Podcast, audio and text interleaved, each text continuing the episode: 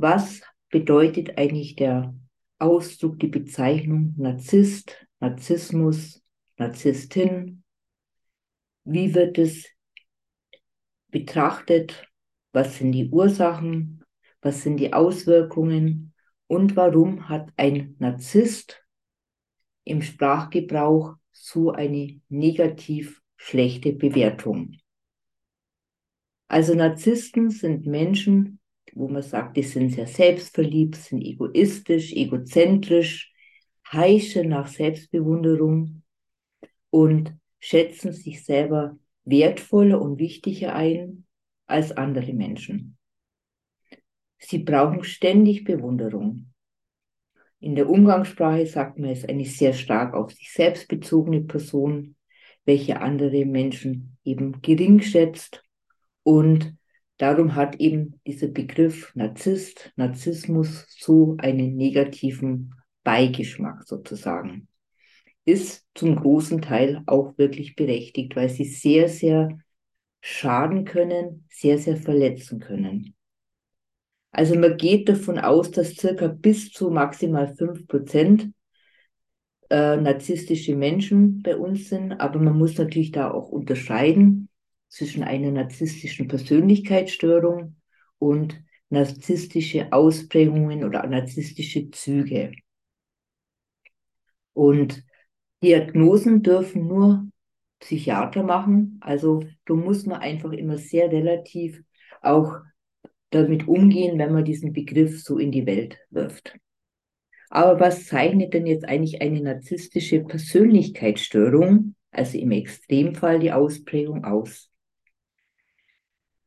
Diese Menschen sind unheimliche Blender. Also gerade bei der einen Form, es gibt ja diesen grandiosen und es gibt den vulnerablen Narzissten. Und der grandiose Narzisst ist ein unheimlicher Blender. Der hat ein tolles Auftreten auch. Der kann andere Menschen wunderbar überzeugen. Und die haben auch ein grandioses Verständnis von sich selber und ihrer eigenen Wichtigkeit ihre Leistungen, ihre Talente, ihre Begabungen, ihre Taten werden total übertrieben und gleichzeitig erwarten sie aber auch, dass sie unheimlich viel Bewunderung und Anerkennung bekommen. Sie haben ganz riesengroße Fantasien von grenzenlosem Erfolg, von grenzenloser Macht. Sie sind brillant, sie sind überzeugt von ihrer Schönheit oder ihren Ideen von, von der Welt und was sie denken und wie sie das sehen und ihre Meinungen und ihre ganze Art, die ist einfach nur grandios, also nur bewundernswert. Wir müssen eigentlich alle auf die Knie fallen. Und ein Narzisst, ich bleibe jetzt auch bei der männlichen Form, ein Narzisst glaubt, dass er besonders ist, dass er einzigartig ist. Deshalb sind die anderen ja nicht so besonders toll oder nicht so, nicht so intelligent wie er. Und allein aus seiner Einstellung heraus wertet er die anderen schon ab. Also sie brauchen extreme, intensive Bewunderung. Das ist die Nahrung des Narzissten. Sie haben dann gleichzeitig auch ähm, ein ganz, ganz riesengroßes Anspruchsdenken. Also sie haben ganz übertriebene Erwartungen an den anderen auch und sie haben auch die Erwartung, dass der andere ganz besonders auf sie eingeht und dass sie besonders bevorzugt werden und besonders äh, bevorzugt behandelt werden und schneller befördert werden, weil sie ja so einzigartig sind, zum Beispiel jetzt in beruflichen Beförderung. Sie sind innerlich aber auch sehr häufig neidisch auf andere aber es gibt auch das Gegenteil, dass viele glauben, viele Narzissten glauben, dass die anderen neidisch auf sie selbst sind, weil sie ja so toll sind. Narzissten sind arrogant, sind oft hochmütig oder haben ganz arrogante Ansichten und weil sie sind ja, sie wissen ja auch alles, also man darf ihnen ja auch nicht widersprechen in zwischenmenschlichen Beziehungen, das ist eigentlich das große Drama, weil mein Schwerpunkt ist ja narzisstische Mutter, Narzissmus in Familien und narzisstischer Vater. In, in zwischenmenschlichen Beziehungen nutzen sie anders sehr aus durch die ganzen Techniken, die sie anwenden, Gaslighting, Hoovering, Lovebombing, Silent Treatment. Da werde ich aber nur ein extra Podcast drauf eingehen. Also durch diese Techniken nutzen sie die anderen aus, manipulieren die anderen, um ihre eigenen Ziele zu erreichen und, und um ihr Machtstreben aufrechtzuerhalten. Also es ist natürlich im Großen und Ganzen mit einem Narzissten in Kontakt zu sein, eine Beziehung zu haben, ist sehr, sehr herausfordernd und eigentlich in einer narzisstischen Partnerschaft fast nicht möglich, dass das eine dauerhafte Partnerschaft bleibt, weil man das nicht aushält, außer man passt sich total an und macht sich selber total klein. Dass der Narzisst über die eigene Person seinen Wert noch mehr erhöhen kann. Also, es kommt dann natürlich auch dazu aus dieser bei der narzisstischen Persönlichkeitsstörung, also ich, ich äh, versuche euch dieses bisschen so fließend drüber zu bringen, weil die Diagnose, wie gesagt, kann nur ein Psychiater stellen, aber ich versuche jetzt mal allgemein so Attribute euch nahe zu bringen, an was man Narzissten, narzisstische Strategien erkennen kann. In der Regel haben Narzissten auch keine Empathie. Sie verhalten sich äh, nicht besonders liebevoll, einzufühlsam, stellen sich sowieso immer an erste Stelle. Sie sind zwar fähig, die Gefühle anderer wahrzunehmen, aber nur, wenn es ihnen selber dient. Sie können im gewissen Rahmen auf die Gefühle anderer eingehen, aber immer nur mit dem Hintergedanken, quasi, was bringt mir das, kriege ich dadurch diese sogenannte narzisstische Zufuhr. Und da sie ja eben grundsätzlich einfach einen Mangel an Empathie haben und die gezeigte Empathie nur eine Strategie ist, verletzen sie andere Menschen enorm. Dann kommt natürlich auch dazu, dass Narzissten extrem lügen, dass sie extrem übertreiben, weil sie wollen ja großartig erscheinen. Sie erzählen euch manchmal Geschichten, die hinten und vorne nicht stimmen.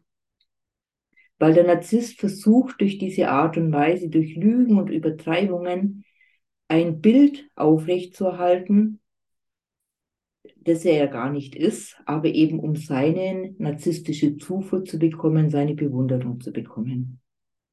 Ihr könnt euch das sicher auch vorstellen, mit Kritik kann ein Narzisst gar nicht umgehen, weil er braucht ständig Bestätigung jede Kritik ist für einen Narzissten eine enorme Bedrohung, weil er will ja sein grandioses Bild von sich aufrechterhalten. Er brauchte diese grandiosen Rückmeldungen, wie wunderbar er ist.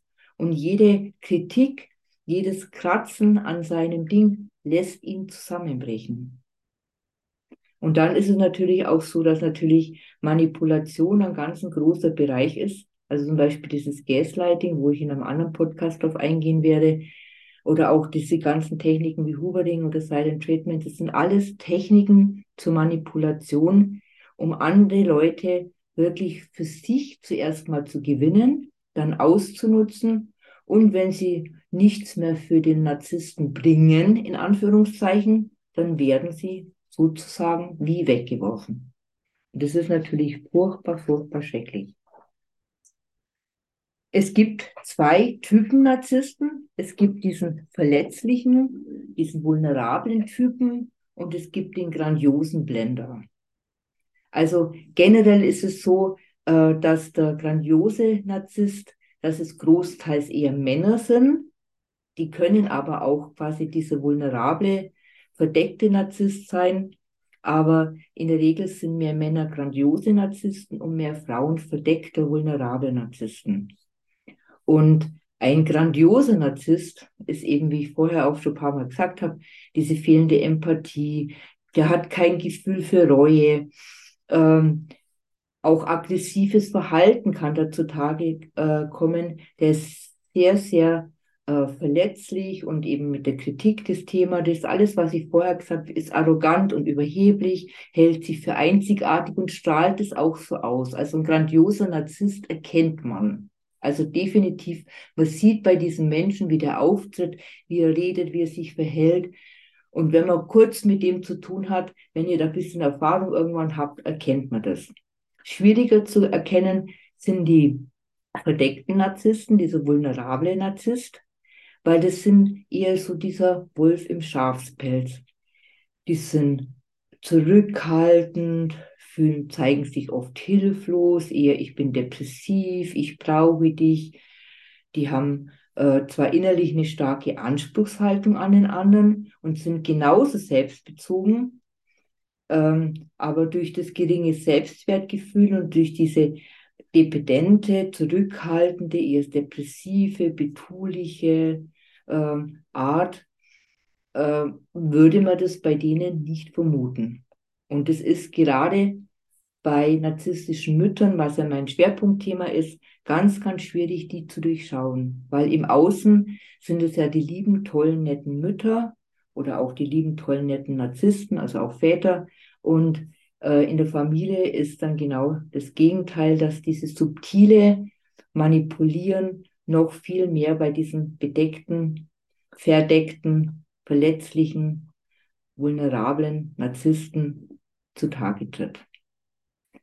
Die sind natürlich dann auch ganz schnell sehr schwer, noch kränkbarer und sind dann beleidigt und ziehen sich zurück. Das, also ich habe schon gesagt gehabt, bis zu circa 5% von der Bevölkerung leiden unter einer narzisstischen Persönlichkeitsstörung. Und das Problem ist halt, dass Narzissten in der Regel äh, sich keine Hilfe holen. Also die gehen nicht zum Therapeuten. Und dadurch ist auch so wirklich dieser Ausmaß der äh, Erkrankung, der Verbreitung der Erkrankung gar nicht so wirklich richtig erfasst. Und da muss man einfach ganz klar mal sich hinterfragen, warum gehen die Narzissten nicht zum Therapeuten? Ja, weil sie haben ja kein Problem. Die haben ja dieses innere grandiose Selbst, gerade beim grandiosen Narzissten, so aufgebaut, so aufgebauscht, die sind ja unfehlbar, weil die ganze Welt ist ja doof, aber sie sind ja wunderbar und toll, sozusagen. Bei den, bei dem ähm, verdeckten, vulnerablen Narzissten, die suchen sich vielleicht eher mal Hilfe, da kann es sein, mal diese Unsicherheit, diese, diese Introvertiertheit, ähm, auch diese nicht keine Aggressionen oder viel weniger Aggressionen wie der grandiose Narzisst hat, die könnten sich eher mal Hilfe holen, aber auch oft mit dieser Intention, eine Bestätigung für sich selber zu bekommen. Aber bei beiden Formen von Narzissmus zeigt, zeigt sich einfach in diesen sozialen, in den, in den Kontakten, im Bindungsverhalten, zeigt sich einfach diese grundnarzisstische Struktur. woher kommt es eigentlich der Narzissmus? Also man kann, äh, im Endeffekt ist es noch gar nicht so erforscht, man spricht teilweise von einer genetischen Disposition. Die meisten Narzissten sind aber durch eine frühkindliche Traumatisierung ähm, entstanden, sozusagen, und der Narzissmus ist entstanden durch eine ganz schlimme Kindheitserfahrung mit der Genetik, wie gesagt, das ist eher ein bisschen eine Vermutung, man kann es aber noch nicht so nachweisen. Aber ganz wichtig ist einfach die frühkindliche Traumatisierung durch den Einfluss von den Eltern, von einem toxischen, von einem dysfunktionalen Elternhaus. Und ähm, das ist einfach das Problem, dass die auch die Beispiel die Verwöhnung von Kindern, das kann auch zu einer narzisstischen Struktur führen. Also, dass man die Kinder nur als, als Gott behandelt, sozusagen, kann genauso zu narzisstischen Struktur führen, so paradox es klingen mag, wie ein Kind, wo total, total vernachlässigt wird. Also Menschen mit einer narzisstischen Persönlichkeitsstörung, die müssen im Endeffekt wirklich eine, eine, zu einem Psychiater, zu einem wirklichen Arzt, zu einem Therapeuten gehen, wenn sie das überhaupt tun, und äh, eine Psychotherapie machen. Aber das wird ein sehr, sehr langwieriger, langwieriger Prozess sein, der wirklich mehrere Jahre dauern kann, weil das eben so schwierig ist, dass der Narzisst eben keine Einsicht hat in sein Krankheitsbild, nur die anderen als, als doof, doof oder verrückt oder blöd sieht, sich selber ja super findet. Und darum dauert es einfach sehr, sehr, sehr lang. Genau. Es ist einfach ganz wichtig, mal zu sehen, als Narzissten in Therapie zu bringen. Bei einem Verdeckten ist es leichter, aber bei einem Grandiosen ist es sehr, sehr schwierig. Der geht dann vielleicht in Therapie, wenn das Umfeld, wenn er mit dem Umfeld nicht mehr klarkommt, wenn er wirklich an Grenzen kommt, weil das Umfeld seine äh, Strategie nicht mehr unterstützt und ihm klar mal eine Grenze aufzeigt. Und da muss man natürlich dazu sagen, wenn der Narzissmus aufgrund einer frühkindlichen Traumatisierung sich entwickelt hat, dass die Menschen hochgradig depressiv sind und auch suizidgefährdet. Das war jetzt einfach mal ein Überblick für euch ein bisschen. Ich werde dann in den nächsten Wochen auch ein äh, Video darüber machen, wie könnt ihr mit Narzissten umgehen, wie könnt ihr euch verhalten in dem ganzen Kontext, weil eine narzisstische äh, Beziehung ist in der Regel extrem schwierig, extrem verletzend. So, für heute möchte ich hier jetzt mal aufhören. Ich hab, hoffe, ich habe euch ein bisschen was über diese Narzisstinnen, für die Narzissten, Narzissmus ähm, erläutern können. Und ihr könnt mich auch gern anschreiben, also info at beate-pop.com, wenn ihr Fragen habt noch weiter dazu. Ich habe ja auch einen YouTube-Kanal unter Beate Elisabeth Pop. Da findet ihr auch noch ganz viele andere Videos dazu. Und dass ihr einfach mal für euch so ein Bild bekommt, wenn ihr unter Narzissten leidet, ist es einfach wirklich besser, euch Hilfe zu holen, weil das ist ganz schwer alleine zu bewältigen und vor allem zu durchblicken. Wirklich zu, gerade bei diesen verletzlichen, vulnerablen, verdeckten Narzissten, also diesen Narzisst, diesen Wolf im Schafspelz, den erkennt man nicht so schnell. In diesem Sinne für heute, ich wünsche euch einen wunderschönen Tag. Danke fürs Zuhören bis zum nächsten Podcast. Alles Liebe, deine Eude Beate.